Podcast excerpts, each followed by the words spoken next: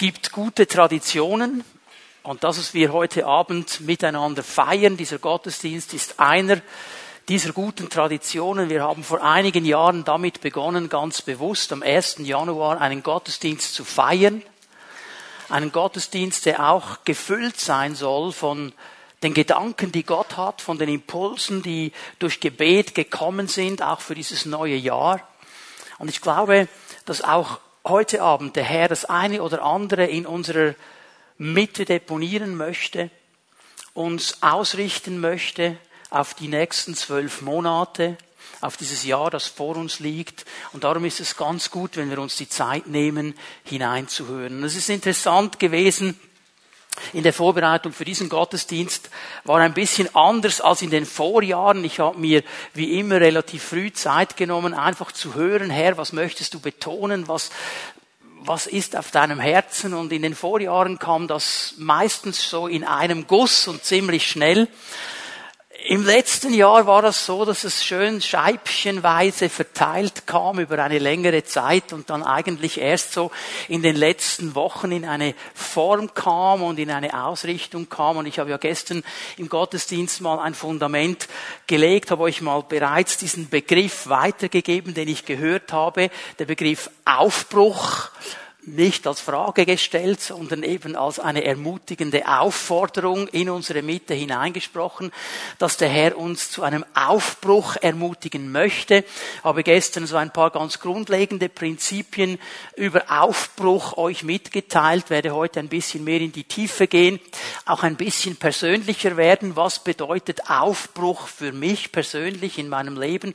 Was hat der Herr für Aufbrüche im Sinn für das nächste Jahr, für uns als ganze Gemeinde? Gemeindefamilie, um was geht es? Ich möchte noch einmal kurz betonen, Aufbruch heißt auf der einen Seite, dass ich bereit bin, die Vergangenheit, also die letzten zwölf Monate jetzt mal ganz bewusst hinter mir zu lassen und zu sagen, Herr, okay, alles was geschehen ist in den letzten zwölf Monaten, das was gut war, das was nicht so gut war, ich will es bewusst hinter mir lassen. Es ist ein neuer Tag, es ist ein neues Jahr. Ich will mit dir aufbrechen in dieses Neue hinein. Also Aufbruch bedeutet, ich entscheide entscheide mich, die Dinge hinter mir zu lassen, bedeutet aber eben auf der anderen Seite, ich bin bereit, vorwärts zu gehen in das Neue hinein, mutig vorwärts zu gehen, auch wenn ich noch nicht alles weiß, auch wenn es immer eine Herausforderung ist, Neues zu wagen. Wir sind ja als Menschen äh, eigentlich immer so ein bisschen gepolt, dass wir gerne die Dinge haben, die wir kennen. Die kennen wir dann eben. Dann ist es nicht so herausfordernd. Aber etwas Neues, etwas, das wir noch nicht kennen, das ist immer Herausforderung. Auch Aufbruch bedeutet aber eben genau das. Und wir können uns darauf einlassen, weil wir einen Herrn haben, der uns darin führt. Und wir haben es gerade gesungen in diesem starken Lied. Er ist der Wegbereiter. Er geht uns voraus und geht gleichzeitig mit uns und gleichzeitig hinter uns her. Er kann das, weil er Gott ist. Er kann an allen drei Orten gleichzeitig sein. Und das gibt mir eine Sicherheit, auch Neues zu wagen. Und heute Abend möchte ich so ein bisschen eingehen auf diese mutigen Schritte. Ich möchte zwei Bibelstellen auslegen, zwei Bibelstellen, die mir sehr stark in meinem Geist brennen seit einiger Zeit schon. Mit diesen beiden Bibelstellen hat es eigentlich begonnen, dieser ganze Prozess. Und ähm, möchte euch vier Bereiche aufzeigen, für die die Notizen machen. Ihr könnt schon mal eins, zwei, drei, vier aufschreiben, damit ihr euch die Gedanken dann aufschreiben könnt. Und ich möchte euch einladen, dass wir den ersten Timotheusbrief aufschlagen miteinander. 1. Timotheus 3, Vers 15. Ganz kurz, bevor ich die Stelle lese. Ähm, der Timotheusbrief, da geht es sehr stark darum, dass Paulus seinem jungen Mitarbeiter Timotheus so Tipps mitgibt. Timotheus ist Gemeindeleiter der Gemeinde in Ephesus, war eine große Gemeinde, eine sehr wichtige Gemeinde. Ephesus war ein Zentrum in Kleinasien, in der heutigen Türkei, war eine Gemeinde, die eine große Ausstrahlungskraft hatte. Die Leute orientierten sich in dieser ganzen Region an Ephesus und dieser relativ junge Mann hat diese Gemeinde übernommen. Und Paulus ermutigt ihn mit diesen Briefen, mit dem ersten und dem zweiten Timotheusbrief, in diesem Dienst zu stehen. Er weiß um die Spannungsfelder, die, die Timotheus erlebt im Dienst. Er weiß um die Spannungsfelder in der Gemeindearbeit und er gibt ihm hier Tipps. Und das Liebste, und wir sehen das gleich am Anfang äh, von Vers 15, das Liebste wäre ihm, er könnte vorbeikommen. Das wäre eigentlich sein Wunsch. Also am liebsten möchte er nach Ephesus gehen und dem Timotheus so in einem eins zu eins Mentoring die Dinge sagen. Er weiß aber und hat gelernt in seinem Dienst, dass er zwar Pläne machen kann, dass er aber als Diener Gottes eben immer auch unter der Autorität des Heiligen Geistes lebt. Und er will sich hier nicht in Daten versteigen. Und er sagt, ich möchte gerne kommen, doch. Und jetzt fangen wir an zu lesen in Vers 15. Für den Fall, dass sich mein Kommen verzögert. Also Timotheus, wenn es nicht so schnell geht, wie ich vielleicht möchte, für den Fall, dass sich mein Kommen verzögert, schreibe ich dir jetzt diesen Brief. Und diesen Brief schreibe ich dir auch mit einem ganz, ganz großen Anliegen, damit du weißt, du sollst das wissen, Timotheus, du bist der Leiter dieser Gemeinde, du sollst wissen, wie diejenigen sich verhalten sollen, die zum Haus Gottes gehören. Also hier geht es um den Lebensstil, um den Lebenswandel, um das Verhalten der Leute, die zu diesem Haus Gottes gehören. Zur Gemeinde des lebendigen Gottes. Jetzt definiert er schon mal, dieses Haus Gottes ist die Gemeinde des lebendigen Gottes. Die der Stützpfeiler und das Bollwerk der Wahrheit ist. Und jetzt definiert er noch ein bisschen mehr, um was es ihm genau geht. Und ich möchte mal aus diesem einen Vers drei Punkte schon herausnehmen, die zu tun haben mit Aufbruch. Und das erste, was ich sehe, und da spüre ich sehr stark, wie der Geist Gottes hier einen Punkt legen möchte, Aufbruch bedeutet immer ein Aufbruch zum Miteinander. Aufbruch zum Miteinander. Und ich glaube, das müssen wir neu verstehen in einer Gesellschaft, wo einfach nur die Individualität zählt. Wo nur das Ich zählt. Ich und dann nochmal ich und dann nochmal ich und dann kommt lange nichts mehr und dann kommt nochmal ich. Und dann denke ich mal über die nach, die mir sympathisch sind. Die anderen vergesse ich eh. Aufbruch zum Miteinander.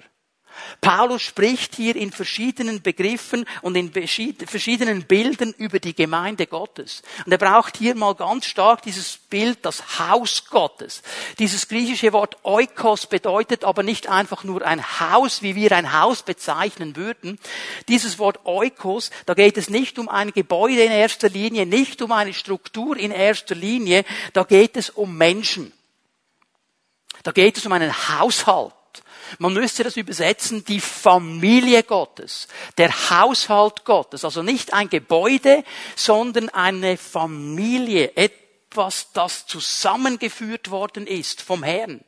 Etwas, das als Familie, als Kollektiv vorwärts gehen soll. Nicht individuell, sondern eben gemeinsam. Als Haus Gottes, als Familie Gottes, als Haushalt Gottes. Er ruft hier auf zu einem Miteinander. Sagt Timotheus, du weißt es. Und sag es den Leuten immer wieder. Wir sind Familie. Wir sind Familie Gottes und wir sollen miteinander vorwärts gehen, denn wir gehören geistlich gesehen zu einer Familie. Wir haben einen Vater. Wir haben einen großen Bruder, der uns erlöst hat. Sein Name ist Jesus Christus. Und weil wir in diese Familie hinein adoptiert worden sind, sind wir Brüder und Schwestern. Und wir machen die Familie Gottes aus. Wir haben den Ruf des lebendigen Gottes gehört. Schau mal, Ekklesia, dieses griechische Wort, das als Gemeinde oder mit Gemeinde übersetzt wird, bedeutet wörtlich herausgerufen werden. Heraus aus einem alten Leben in ein neues Leben hineingerufen werden. Wer zur Gemeinde gehört, wer zur Familie Gottes gehört, der hat den Ruf Gottes gehört. Er hat ihn gehört, er wurde herausgerufen. Er hat gehört, dass Gott gesagt hat, hey, ich habe etwas Neues für dich. Ich möchte nicht, dass du so weiterlebst. Ich habe etwas Besseres. Ich habe etwas Erfüllendes. Ich habe etwas Starkes. Ich habe ein Leben aus Gott für dich. Ich rufe dich zu mir zu kommen. Ich werde dich befreien. Ich werde deine Sünde vergeben. Ich werde dir neues Leben schenken. Es sind Menschen, die den Ruf Gottes gehört haben. Und nicht nur gehört haben, sie haben ihm auch Folge geleistet. Und weißt du, was interessant ist? Es gibt eine Aussage, ich werde die nicht vorlesen, ich werde sie euch zusammenfassen, ich gebe euch die Stelle. 1. Johannes 3, Vers 4. Da sagt Johannes etwas ganz Interessantes.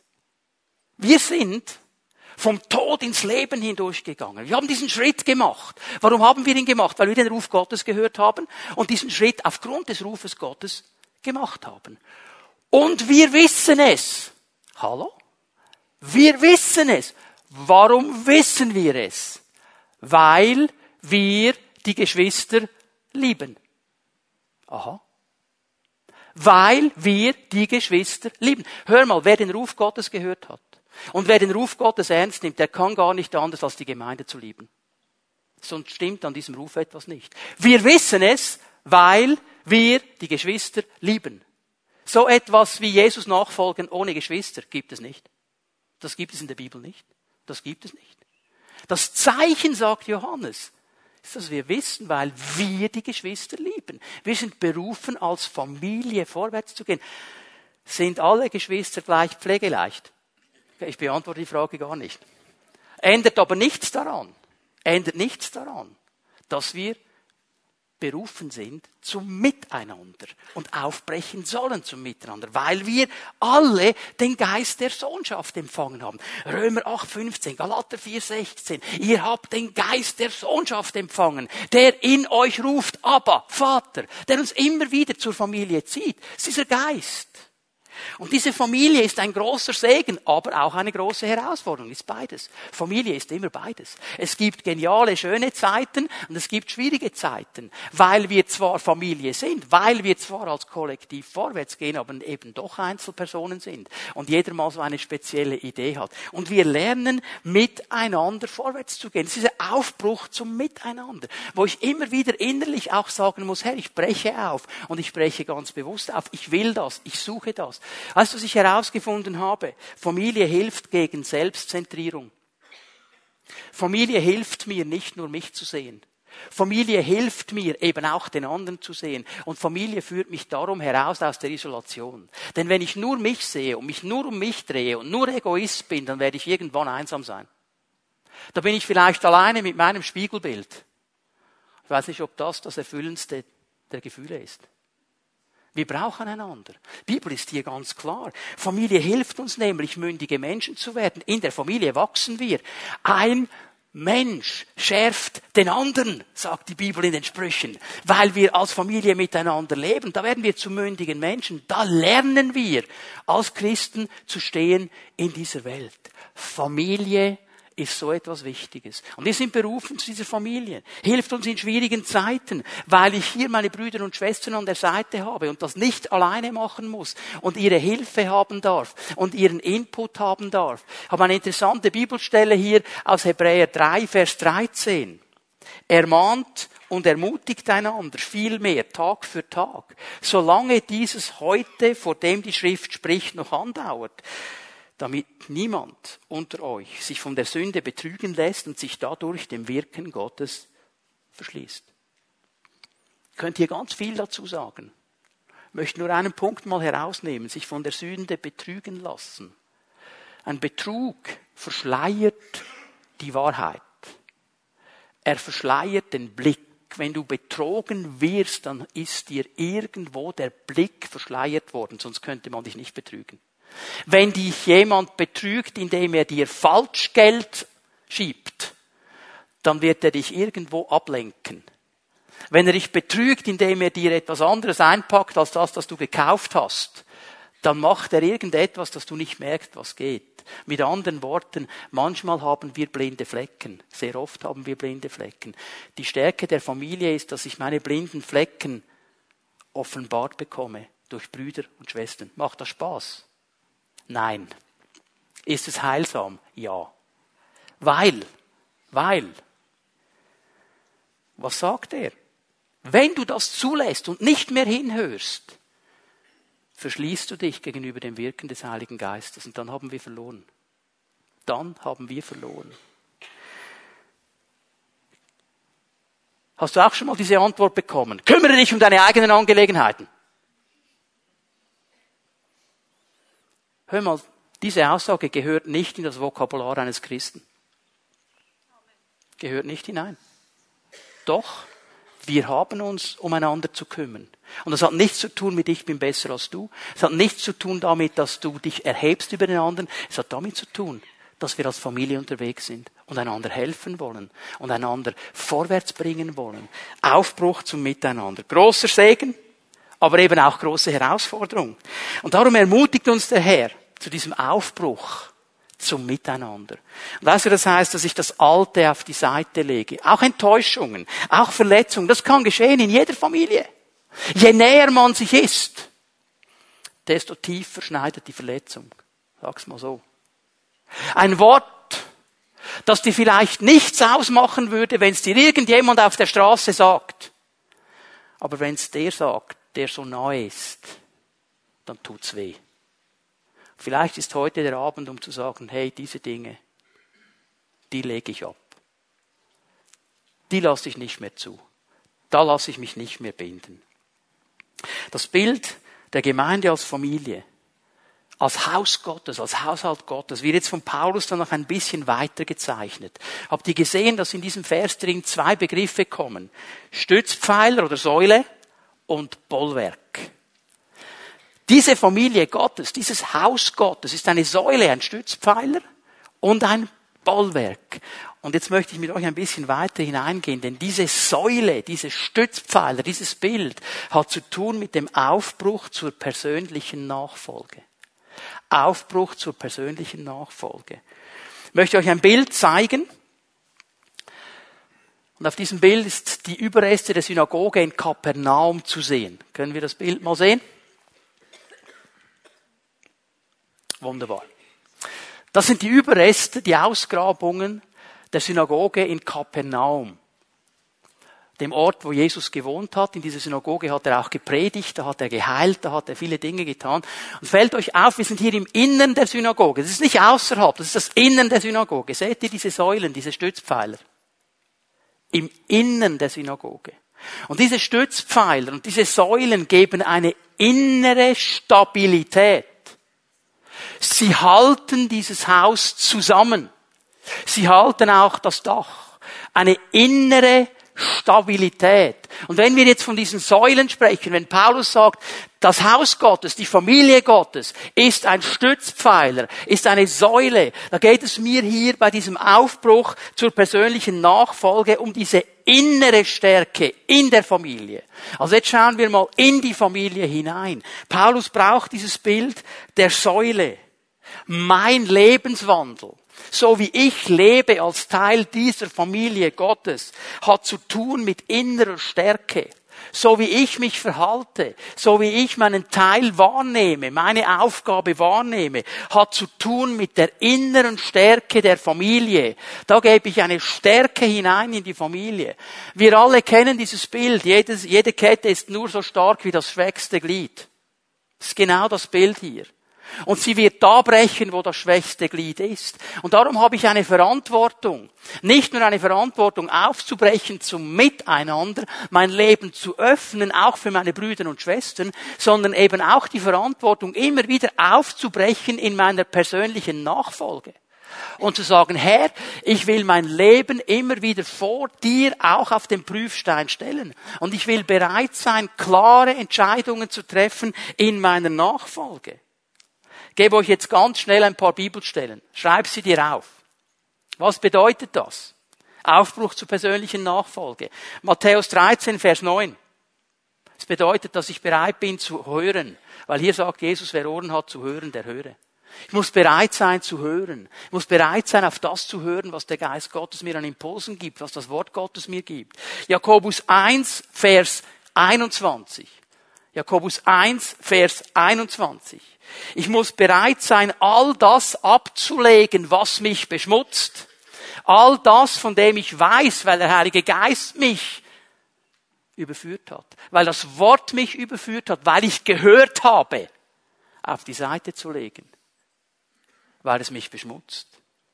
Und bereitwillig auf das einzugehen, was das Wort Gottes mir sagt. Und Psalm 119, Vers 11.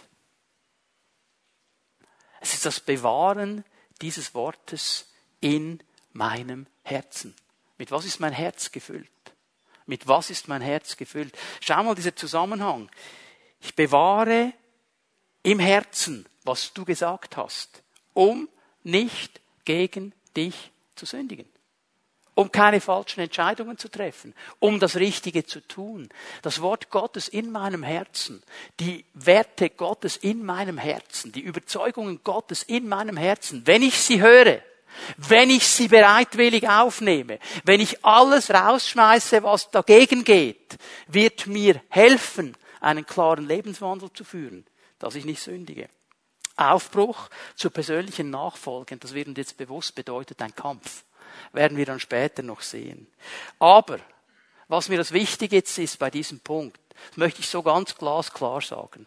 Aufbruch zur persönlichen Nachfolge wird nur gemeinsam gelingen.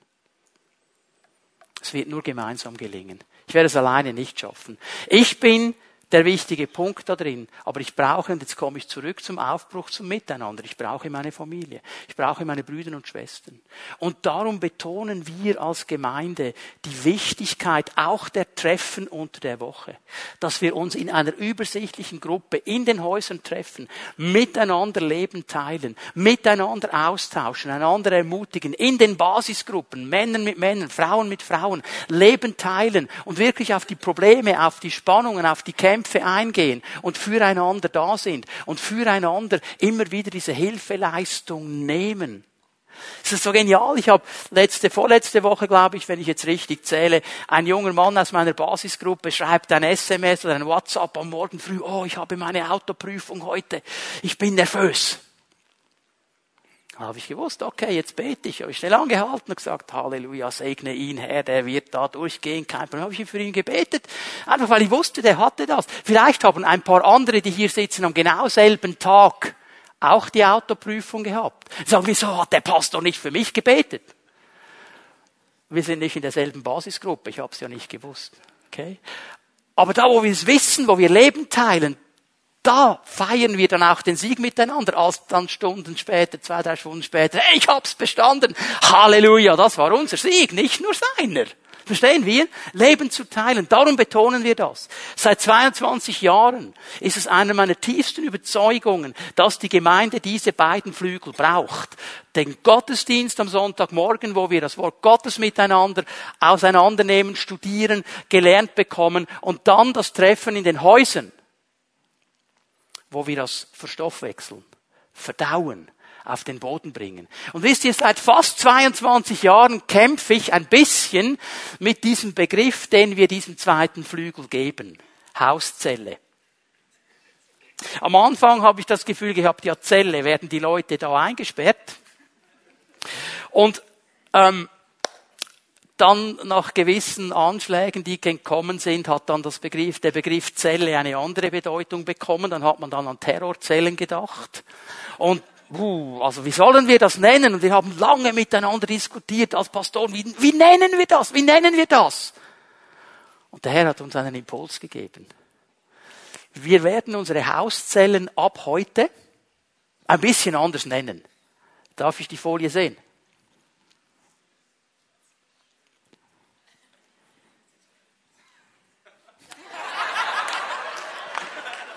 Also, es wird kommen. Ich habe Geduld. Jetzt haben wir's. Fimi at home. So, was wollen wir damit sagen?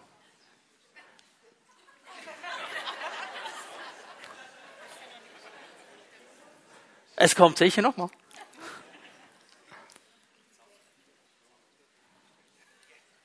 Ja, eine Zangengeburt, das stimmt. Aber eine gute Zangengeburt. Fimi at home, was wollen wir damit sagen? Wir wollen damit ganz einfach sagen, das, was in der Pfimi Bern geschieht, das, was uns wichtig ist, das, was uns als Pfimi ausmacht, das soll auch in den Häusern geschehen. Es soll genauso stattfinden wie am Sonntagmorgen, aber in einem kleinen Rahmen. Es soll stattfinden in dieser überschaubaren Gruppe, eben in den Häusern. Schau mal, am Inhalt, am Ablauf, an den Treffen werden wir überhaupt nichts ändern. Aber der Name, der soll uns ein bisschen näher zu dem bringen, was wir eigentlich wollen. Und ich möchte dich ermutigen, wenn du keinen Anschluss gefunden hast bis jetzt zu einem treffen in den Häusern. Wenn du noch nicht sagen kannst, ja, Pfimi at home bedeutet für mich Worb oder Münchringen oder Zollikofen oder Bümplitz oder wo immer ihr wohnt, dann möchte ich dich ermutigen, dass du nach dem Gottesdienst mal draußen an die Tafel hingehst, wo all die Pfimi at home Treffen aufgeschrieben sind und dass du diesen Anschluss suchst. Denn wenn du sagst, ich will aufbrechen zum Miteinander und auch aufbrechen zu einer persönlichen Nachfolge, dann ist hier der erste Schritt. Aber weißt du, er spricht ja noch von etwas anderem in diesem Text, nicht nur von Säulen, er spricht noch von einem Bollwerk. Nur wenn wir nach innen stark sind, nur wenn die Säulen stabil sind, nur wenn die Familie als Familie anfängt zu funktionieren, können wir nach außen stark auftreten.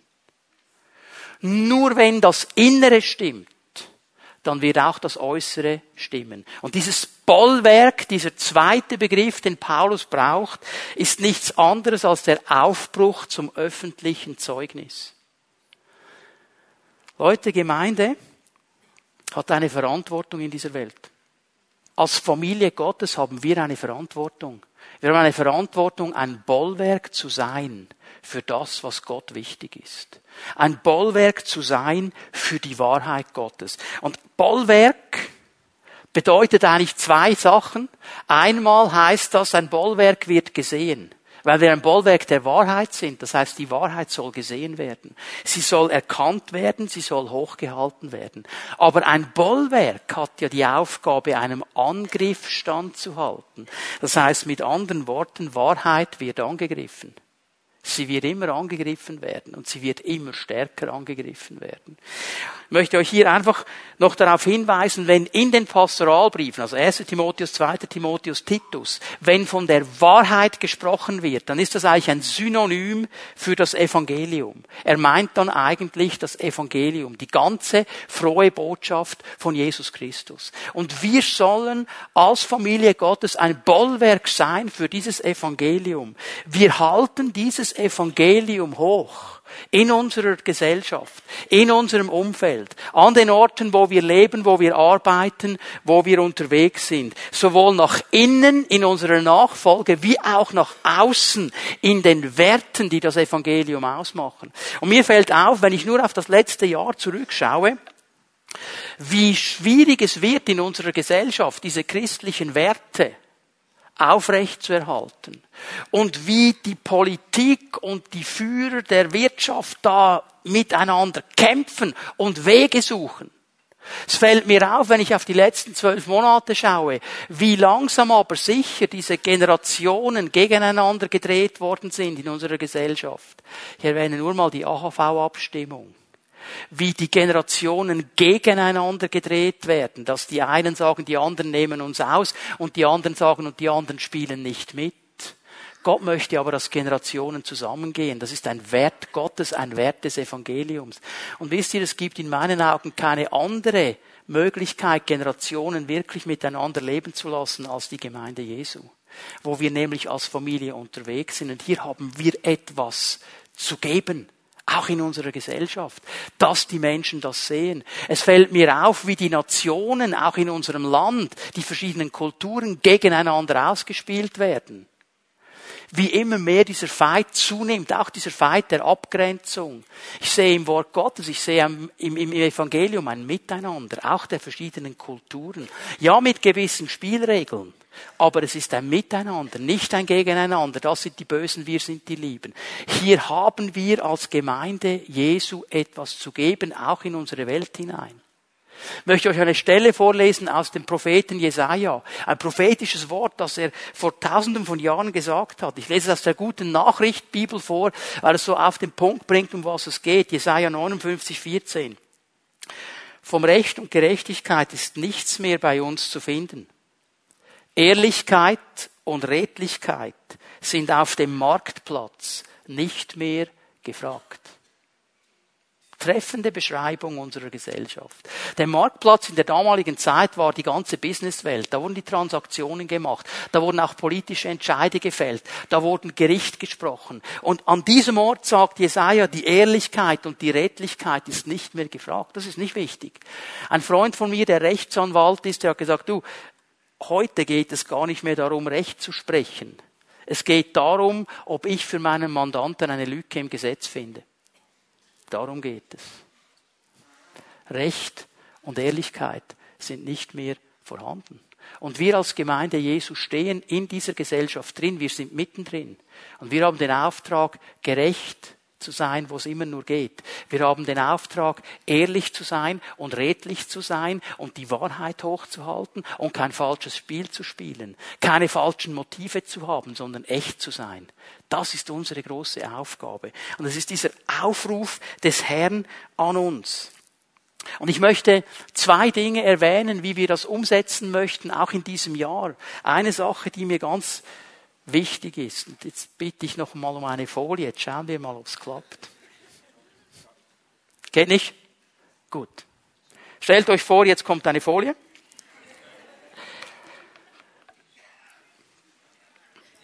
Sie kommt ja. Ich möchte im nächsten Jahr einen Schwerpunkt setzen und nicht nur im nächsten Jahr, sondern auch in den folgenden Jahren auf die christlichen Feste. Schau mal, wir leben in einem christlichen Land. Und diese christlichen Feste werden immer mehr angegriffen. Sie verlieren immer mehr ihren Wert. Sie verlieren immer mehr ihren Inhalt. Sie verlieren immer mehr ihre Tragfähigkeit auch. Die Freidenkervereinigung will einen Vorstoß lancieren, dass Ostern, Pfingsten, Weihnachten von ihrem christlichen Sinn entleert werden und einfach nur noch Ferien sind. Wir sind ein christliches Land. Und mir fällt auf, dass die Bibel uns aufruft, schon im Alten Testament immer wieder zusammenzukommen und die Feste des Herrn zu feiern. Immer wieder zusammenzukommen und das hochzuhalten, was Gott möchte. Da kamen dreimal im Jahr das ganze Volk nach Jerusalem, wer immer konnte, um Passach zu feiern, um Pfingsten zu feiern, um das Laubhüttenfest zu feiern, diese drei Feste. Und mir fällt auf, dass wir überall hinfahren, wenn wir so ein Fest haben, aber oft nicht in den Gottesdienst. Und ich möchte hier das Banner wieder hochhalten. Jetzt bitte hör mir gut zu. Hör mir gut zu. Wenn du an Ostern ins Tessin fahren willst, kein Problem. Darfst du ruhig machen. Niemand von uns Pastoren setzt hier einen Druck auf.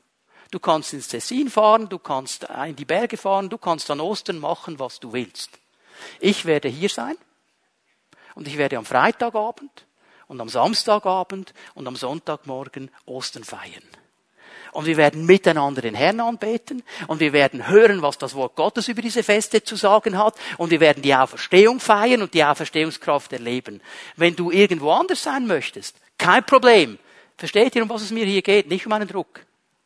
Aber wenn die Nachbarn hier sehen, dass am Freitagabend und am Samstagabend und am Sonntagmorgen eine Völkerwanderung ins GZH ist, dann merken die auch, dass Ostern ist. Was? Die merken's.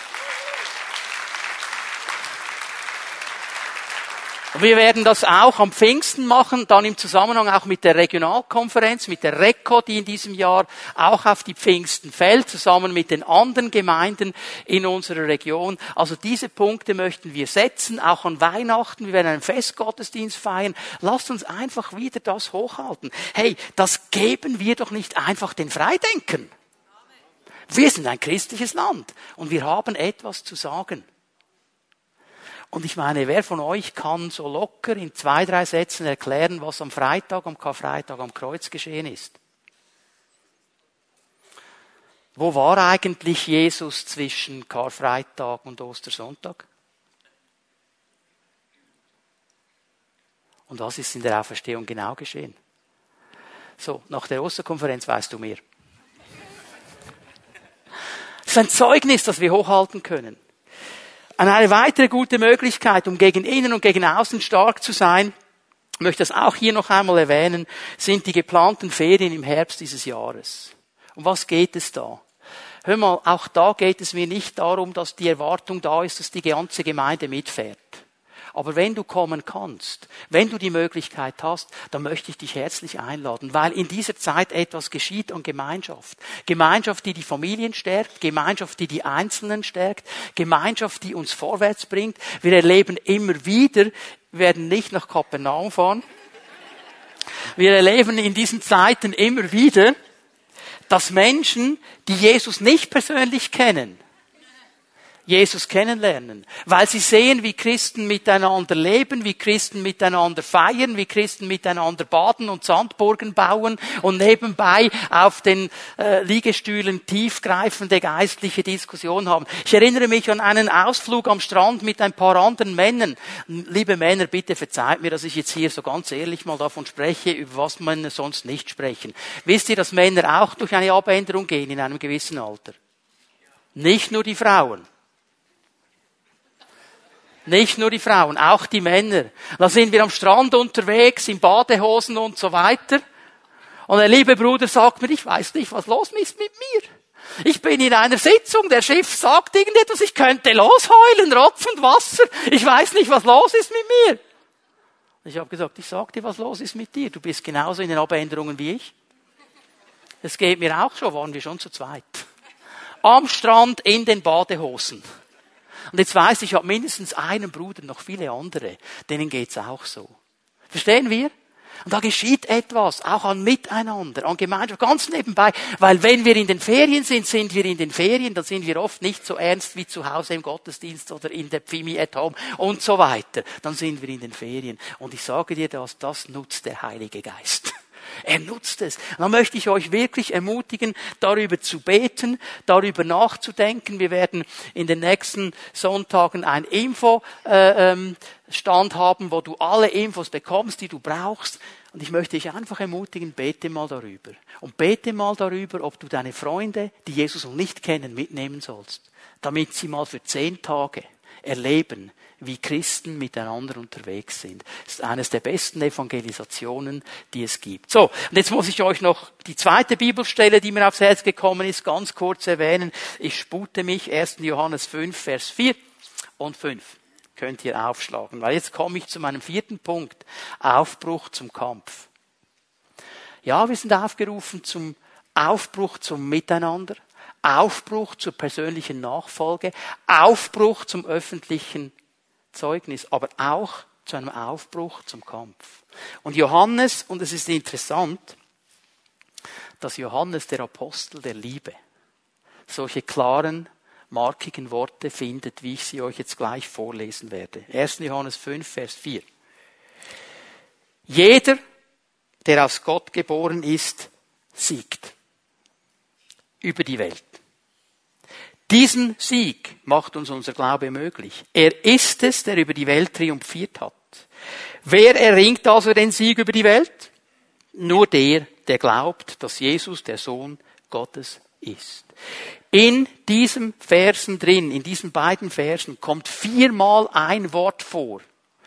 Immer wenn da Sieg, Siegen oder Triumph steht, ist es ein griechisches Wort. Und dieses griechische Wort bedeutet, siegreich zu sein, überwinden, es bedeutet im Kampf zu siegen. Und dieses griechische Wort haben einige von euch an den Füßen. Auch heute Abend hier.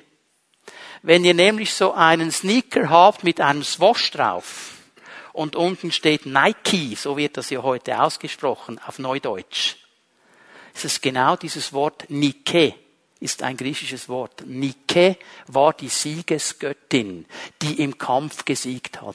Und hier sehe ich von diesem Apostel der Liebe einen glasklaren Aufruf zum Kampf. Denn nur dann, wenn ich kämpfe, kann ich siegen. Nur dann, wenn ich bereit bin, die Auseinandersetzung zu, aufzunehmen, werde ich siegen. Möchte nur ganz kurz zwei Punkte erwähnen. Wer sind die Sieger? Wer sind die Überwinder? Um was für Menschen geht es? Sie werden Kinder Gottes genannt. Jetzt sind wir wieder beim ersten Punkt. Es sind die, die den Ruf Gottes gehört haben. Sie sind aus Gott geboren, weil sie Gott in ihr Leben hineingelassen haben, weil sie etwas Neues von Gott bekommen haben, steht in Vers 4. Die, die aus Gott geboren sind. Sie haben eine Vertrauensbeziehung zu diesem Gott aufgebaut. Sie glauben ihm, sie vertrauen ihm. Sie wissen, was er zu mir sagt, was er von mir möchte, ist nicht unmöglich. Was er mir an Verheißung gibt, ist nicht unmöglich. Ich darf ihm vertrauen, dass er mir das schenkt. Und wenn er davon spricht, dass ich siegreich sein kann, kann ich siegreich sein, weil ich ihm vertraue. Und sie haben ein klares Glaubensbekenntnis. Du kannst es im Vers 5 lesen, ihr Glaubensbekenntnis. Sie glauben nämlich, dass Jesus der Sohn Gottes ist. Das ist ihr Bekenntnis. Solche Menschen können siegen. Über was sollen sie siegen? Über die Welt. Kommt dreimal vor in diesen zwei Versen. Dreimal macht Johannes klar, es geht um den Sieg über die Welt. Die Welt, ich fasse das ganz kurz zusammen, wenn die Bibel von Welt spricht, sie spricht nicht vom Planeten, auf dem wir stehen, das ist die Erde, wenn da von der Erde gesprochen wird, dann ist es der Planet, der gemeint wird. Die Welt ist das System, das diese Welt antreibt oder diese Erde antreibt. Das System, das uns treibt und uns immer wieder prägt und der Gott dieses Systems ist Satan. Hier ist die Bibel ganz klar. Hast du mal überlegt, warum er zu Jesus sagt, in der dritten Versuchung, ich gebe dir alle Reiche dieser Welt, nicht Erde, Welt. Und Jesus hat nicht gesagt, ja komm jetzt, die gehören dir gar nicht. Sie gehören ihm. Das ist die Art und Weise, wie er regiert in diesen Systemen. Darum sagt die Bibel immer und immer wieder, denkt nicht gleich wie die Welt. Denkt anders. Verhaltet euch nicht gleich wie die Welt. Verhaltet euch anders, weil ihr gehört nicht mehr da hinein. Das muss besiegt werden. Das ist Kampf. Das sind diese Dinge, die wir annehmen sollen sagen, Herr, wir wollen uns von dir verändern lassen. Das sind diese Menschen, die siegreich sein werden. Und das bedeutet ein Kampf und es ist ein Kampf, der gewonnen werden kann. Das ist dieser Aufbruch, den der Herr uns schenken möchte in diesem neuen Jahr. Dass wir lernen, diesen Kampf aufzunehmen und dass wir wissen, dieser Kampf wird gewonnen werden, weil der Sieger ist Jesus und wir sind mit ihm unterwegs. Was bedeutet das? Was bedeutet das? Ich möchte das hier zusammenfassen. Was bedeutet das für uns? Dieser Aufruf zum Aufbruch von Gott. Das bedeutet, dass wir verstehen, die Pfimibären ist Haus des lebendigen Gottes. Ist Familie Gottes. Das sagen wir nicht wir über uns. Das sagt er über uns. Er nennt es die Familie Gottes. Und das ist ein exklusiver Status, den wir haben dürfen. Wir gehören zu dieser Familie. Wir haben einen Vater im Himmel. Wir haben einen älteren Bruder, der König aller Könige ist. Das ist unser Status, wenn wir ihn angenommen haben.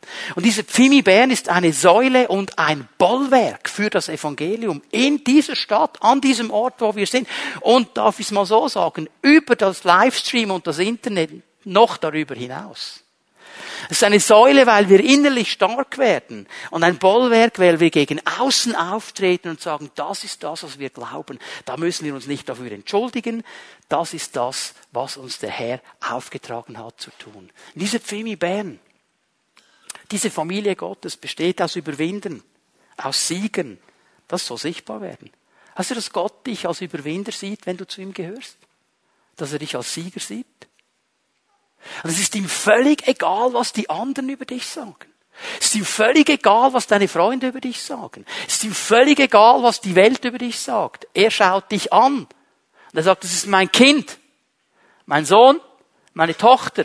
Und er oder sie ist ein Überwinder, ist ein Sieger, weil er oder sie aus mir geboren wird und ist. Und das bedeutet, ich muss diese Entscheidung treffen ihn als Herrn aufzunehmen. Das soll sichtbar werden gegen innen. Das ist die Entscheidung von mir. Mache ich mich auf zum Miteinander? Mache ich mich auf, immer wieder vor dem Herrn zu stehen und zu sagen, Herr, wie würdest du mein Leben beurteilen? Gibt es Dinge, die ich auf die Seite legen muss? Es ist meine Entscheidung, aber ich brauche die Unterstützung von der ganzen Familie. Und es soll sichtbar werden gegen außen, dass wir mutig stehen. Mutig stehen für christliche Werte. Ich möchte, wenn wir jetzt gleich abschließen und noch einmal auch mit Menschen beten, ich möchte Menschen ansprechen. Du erlebst es immer wieder. an deiner Arbeitsstelle. Du erlebst es in deiner Nachbarschaft, dass Menschen aufstehen und irgendetwas propagieren, irgendetwas sagen. Sei es im Bereich von Sexualethik, sei es im Bereich von irgendetwas, von irgendwelchen Steinen oder irgendwelchen homöopathischen Dingen, die sie glauben und kein Problem über Feuer laufen und so weiter. All diese Dinge. Du stehst da, der Geist Gottes in dir steht auf und sagt, das ist nicht richtig und du bist so still wie ein Duckmäuschen. Und innerlich weißt du, eigentlich möchte ich jetzt stehen und sagen, das glaube ich nicht. Das glaube ich nicht. Ich möchte mit dir beten heute, dass der Geist Gottes dir eine Freisetzung schenkst. Hör mal, du musst nicht alles bis ins Letzte erklären, aber du kannst stehen und sagen, das glaube ich nicht. Glaube ich nicht? Ich glaube, es gibt etwas Besseres. Ich glaube, es gibt etwas Stärkeres. Ich glaube an Jesus. Mehr musst du gar nicht sagen. Aber es braucht dieser, diesen ersten Impuls und diesen ersten Moment. Da möchte ich beten dafür, dass der Geist Gottes etwas freisetzt in dir. Ganz neu dass in diesem neuen Jahr die Dinge anders sind. Dass du in der Kantine stehst und sagst, das glaube ich nicht. Ich glaube an etwas anderes. Dass du deinen Nachbarn und deiner Nachbarin sagst, das glaube ich nicht, ich glaube an etwas anderes. Es bedeutet, hey, wir müssen neu lernen, im Glauben zu leben. Und das ist so ein bisschen wie auch der Fokus sein, der Verkündigung am Sonntagmorgen. Ich werde darüber sprechen, wie wir im Glauben stark werden können. Ich werde am nächsten Sonntag eine Predigtserie beginnen mit einem interessanten Titel, unerschütterlich. Also ich glaube, dass Christen unerschütterlich leben können in dieser Welt, egal was der Feind uns anwirft. Egal was für ein Sturm das kommt, wir können unerschütterlich sein. Wir wollen miteinander in das Buch des Propheten Daniel hineinschauen und von ihm lernen, unerschütterlich zu sein. Das wird ganz spannend und herausfordernd. Kann ich euch sagen, wird am nächsten Sonntag hier starten. Und das wird der Fokus sein, auch in diesem Jahr. Und wenn wir darauf achten, sowohl nach innen wie nach außen, stark zu werden. Weißt du was? Wir werden das Wirken Gottes erleben. Wir werden das Wirken Gottes erleben, weil er es verheißen hat. Und jetzt lade ich euch auf, dass wir einstehen, aufstehen miteinander. Die Lobpreise kommen nach vorne.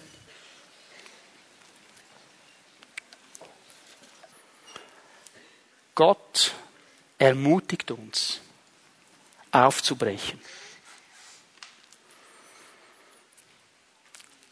Ich weiß nicht, was der Geist Gottes in dein Leben hineingesprochen hat. Ich weiß nicht, wo er dich herausgefordert hat. Aber ich möchte dich ermutigen, eine Entscheidung zu treffen. Ich möchte dich ermutigen, dich dieser Herausforderung zu stellen. Und ich glaube, dass Gott hier ist. Wir haben es gesungen in diesem Lied. Er ist hier und er wirkt. Er wirkt Wunder. Er schenkt Vision. Er zeigt den Weg. Er heilt Herzen. Er befreit Herzen. Er ist hier. Wo hat er dich herausgefordert? Triff eine Entscheidung. Gib ihm eine Antwort. Ich möchte bitten, dass Zellenleiter und Zellenleiterinnen, die hier sind und Menschen beten möchten heute Abend, dass ihr gleich jetzt nach vorne kommt und euch hier vorne aufstellt. Wir werden den Herrn noch einmal anbeten. Lass uns dieses Lied wirklich gleich nochmal singen. Diesen Wegbereiter-Song.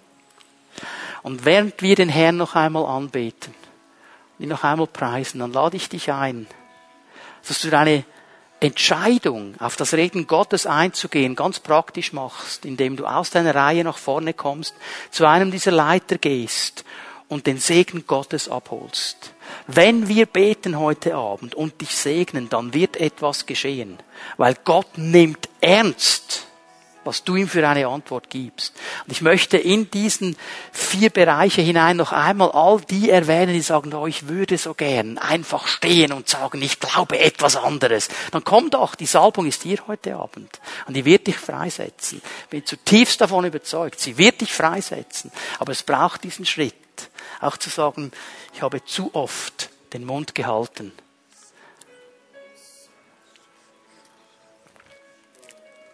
Dass der Herr uns sagt, Fimi Ben, wenn jemand in dieser Stadt alles Recht hat, den Mund zu öffnen und zu reden, dann ist es mein Volk. Wenn jemand alles Recht hat, den Mund zu öffnen und zu sprechen, dann ist es mein Volk. Können wir das glauben? Gott wird es freisetzen. Lasst uns den Herrn anbeten miteinander. Komm und hol dir den Segen des Herrn für dieses neue Jahr.